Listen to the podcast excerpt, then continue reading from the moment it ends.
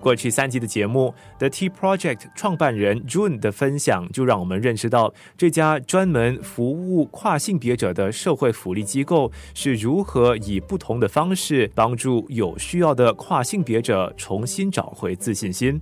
多年下来的经营，也让 June 明白，除了以实际的方式改善有需要的跨性别者的日常生活，教育大众，不管是跨性别与否，也是有可能改善本地跨性别社群的待遇和未来。生活加热点，我喜欢教育，因为我从来不需要你们接受我哈，我已经找到我自己的天堂了。你自己认同自己就是最好的了，可以做自己是给你自己最大最大的 reward。你们接受我或认同我不重要，但是我觉得你们需要了解我，因为有了有了那一定的了解的话，你们就自自然然会接受我，接受我的社群。教育、了解、接受，这些听起来如此简单的过程，却是需要十足的耐心和毅力。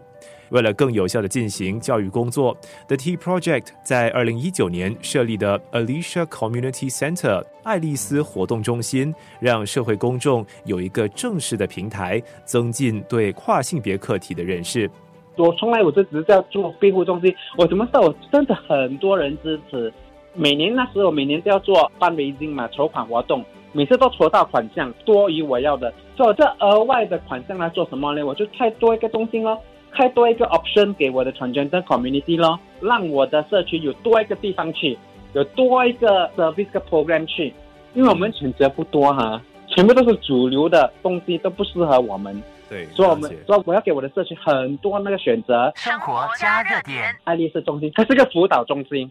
我们会有很多资料，如果你需要跨性别医疗上方面的帮助，我们都有那些资料在我们的中心。啊，你需要辅导，我会教你怎么去 sign up 我们的辅导。啊，我们的辅导员都是专业的。我可以进一步说，有的还自己本身是跨性别者。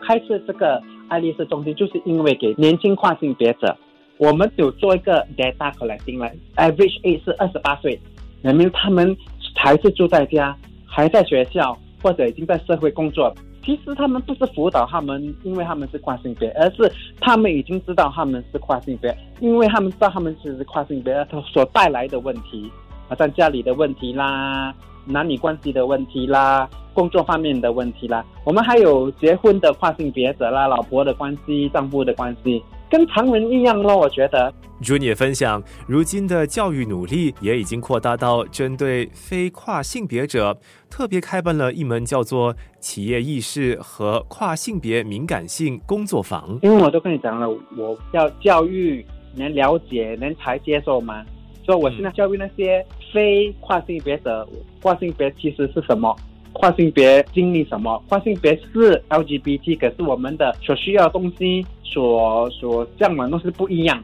就是公司吗？还是说你就会随时成立一个 workshop，然后请 public 这样 sign up 这样子？没有，大多数是公司请我，大多数是公司那种 Google 啦、Salesforce 啦那些海外的大公司，有他们的新加坡的分局啊，他们都会请我。嗯，大多数都在 Prime Man 六月的时候。也有 social service 新加坡的家庭服务中心 Family Service Center，他们的社工，他们也是有请过我们去教育他们的社工。呃，就真的就是从你的这个角度，从你的经验当中认识一下，如何好好的可以跟跨性别者沟通，或者对生活加热点。OK，我要强调啊，我不是笑哈，你是跨性别，我你一定要去做跨性别啊。我从来的强调是说，当有人来问我，我是跨性别，我该怎么做？我从来每次都问了，你要问自己的不是你是否是跨性别，或者是否你要不要出柜。呃，你要问的东西是你要做什么，你才自己会开心。嗯，啊，我从来没有教育人哦哦，你是跨性别，你就要出来，我从来不会。这个东西你要自己去探索，自己去去慢慢研究，呢，自己找到自己的答案哦。生活加热点，经营了 The Tea Project 那么多年，让 June 积累足够的经验，知道说该怎么好好的教育身边的所有人，来正确的看待跨性别课题，同时也有效的帮助有需要的跨性别。者，那么未来的 T Project 还会有哪些发展呢？下一集最后一集的生活加热点，一起听 June 分享。